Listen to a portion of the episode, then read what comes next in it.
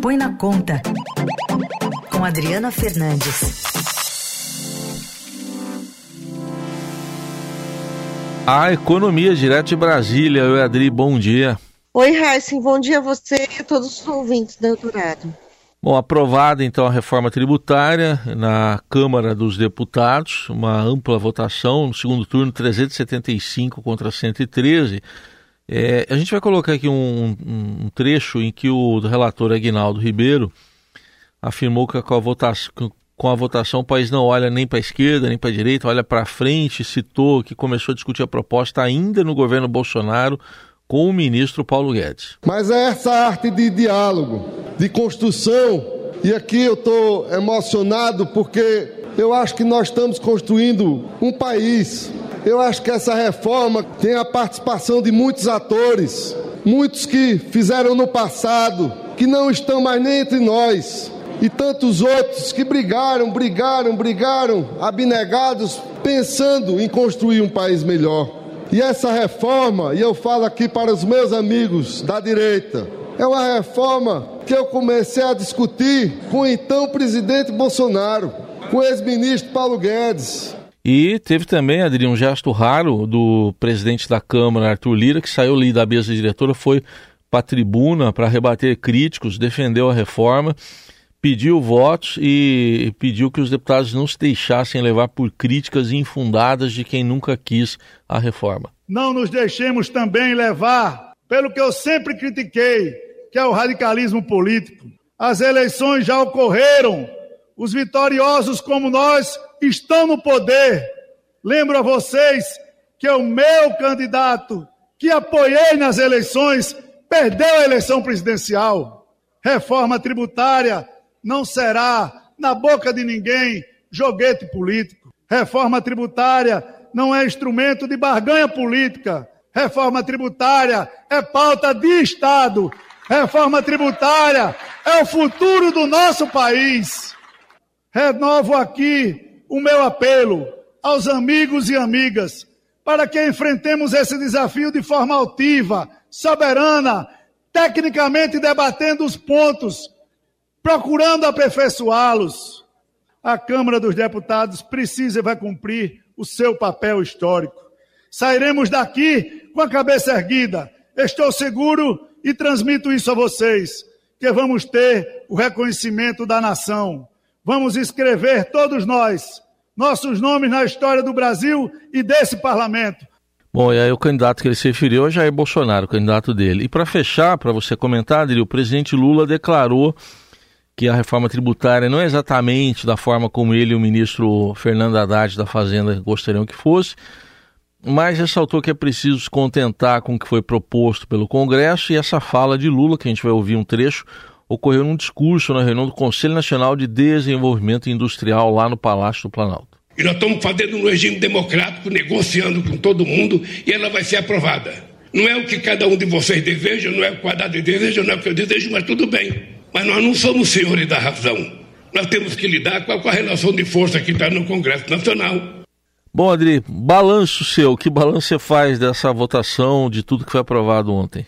Ou hoje, né? Foi de madrugada até foi de madrugada, Heisen. O que eu faço um balanço é que a reforma foi aprovada, esse era o objetivo, mas teve também contratempos, como mudanças de última hora que foram apresentadas numa emenda aglutinativa, é um, uma emenda que é, ao texto, é um termo técnico, ao texto que estava em votação, com mais ainda concessões a uma série de setores, e esse foi o resultado. Foi precisado, precisa, foi preciso abrir essas concessões para que o Congresso, para que a Câmara é, votasse e aprovasse esse texto num, num único dia, foram duas votações, primeiro turno, segundo turno, quórum elevado e uh, agora ela vai para o Senado, provavelmente a tramitação vai ser mais lenta, vai ser alterada e a expectativa é que também seja aprovada no Senado, porque vamos lembrar, Raíssa, aquela reforma do imposto de renda foi aprovada também na na Câmara, no governo Bolsonaro, com muita, é, muita uma votação também muito elevada, mas ficou, ficou parada lá no Senado. Então, o Dira, o presidente da Câmara, ele fez todo essa, essa negociação de última hora, alterou o texto e muito. A gente está vendo até é, mudanças é, no, de, nessa emenda aglutinativa para favorecer é, é fábricas automotivas, tem de tudo é, nessa, nessa reta final, mas é, foi aprovado isso que a gente viu ali no plenário, no Tititi, a gente, você disse é, o, é, o, o, próprio relator, o Agnaldo, ele fala no discurso, está emocionado, o, o, secretário extraordinário de é, reforma, da reforma tributária do Ministério da Fazenda, Bernardo Api, que é um dos autores, na prática, dessa, dessa PEC, que foi a votação, a PEC 45, também muito emocionado, sentado dentro, ficou sentado acompanhando a votação dentro do Senado, Heisen.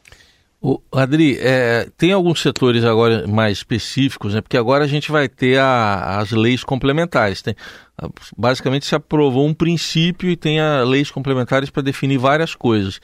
Uma delas é a cesta básica nacional, que vai ter isenção de impostos. É, já tem até uma proposta da Associação Brasileira de Supermercados, a Abras, de 38 produtos. É, como é que você avalia agora esse próximo passo? Esse próximo passo da, é, vai, vai, primeiro aprovar no Senado, depois tem que é, toda uma regulamentação.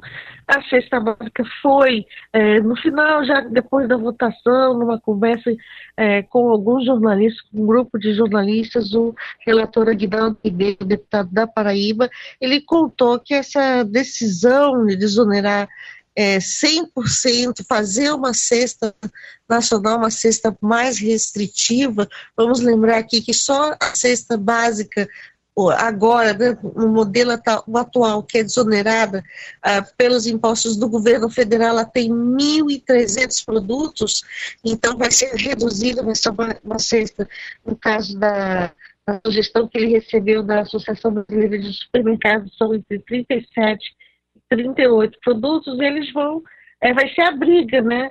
É, para saber quem vai, qual tipo de produto vai entrar. Não são só produtos alimentícios, mas também de higiene pessoal. Então é uma, é uma decisão que vem mais para frente, depois da votação do Senado, mas essa mudança, essa criação da cesta básica, uma, um, ele chamou de um, de um um turning point, né, uma palavra em inglês para mudança mesmo do, do, do seu relatório, porque o Ministério da Fazenda era contra essa, essa desoneração em 100% é, dos produtos da, da, da, da, cesta básica, queria, não queria, é, queria até o final que fosse uma alíquota é, reduzida, uma, para todos os produtos da cesta básica, mas é, a pressão foi muito grande, teve muita fake news ao longo dos últimos dias, é, principalmente uh, do vindo né, do grupo é, bolsonarista, do, do, do ex-presidente Jair Bolsonaro, é, dizendo que uh, o governo ia, a, ia acabar aumentando a cesta básica e foi essa decisão de garantir na Constituição, isso é importante, porque vai estar na Constituição brasileira a criação dessa cesta básica nacional e uh, com desoneração, alíquota zero para todos os produtos que estiverem nessa lista, Raíssa. Bom, aguardemos então, mas acho que fechou-se um capítulo de uns 30 e pouquinhos anos, hein, Adri? De, até de coberturas desse assunto, né? Sim, foram 35 anos uh, de tentativa uh, desde a da Constituição, lá na Constituição uh, Federal, em 1988, já se falava, já se discutia eh, fazer essa mudança da reforma tributária no governo passado, não foi aprovada. A própria fala né, do Agnaldo, ele cita o ex, o ex, cita o ex-ministro da, da Economia, Paulo Guedes, e é, teve tentativas chegou-se muito perto, mas o que aconteceu ontem no plenário do Senado, do, da Câmara, não tem como dizer, foi uma decisão histórica, é, um momento histórico para o país é, e para iniciar a mudança é, desse, dos impostos que incidem sobre o consumo, são bens e, é, bens, e servi, bens e serviços que incidem sobre o consumo e que estão invisíveis, Heisen. A gente,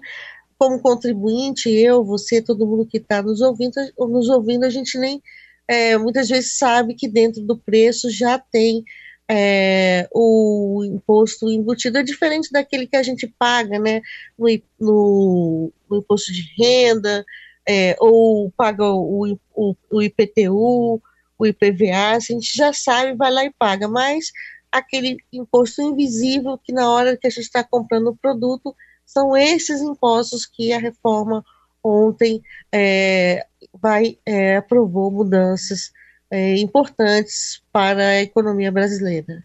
Adriana Fernandes volta na segunda-feira aqui com a gente no Põe na Conta. Adri, bom descanso, até segunda. Obrigado, Heisen. Bom descanso também para vocês. Bom fim de semana. Até segunda-feira.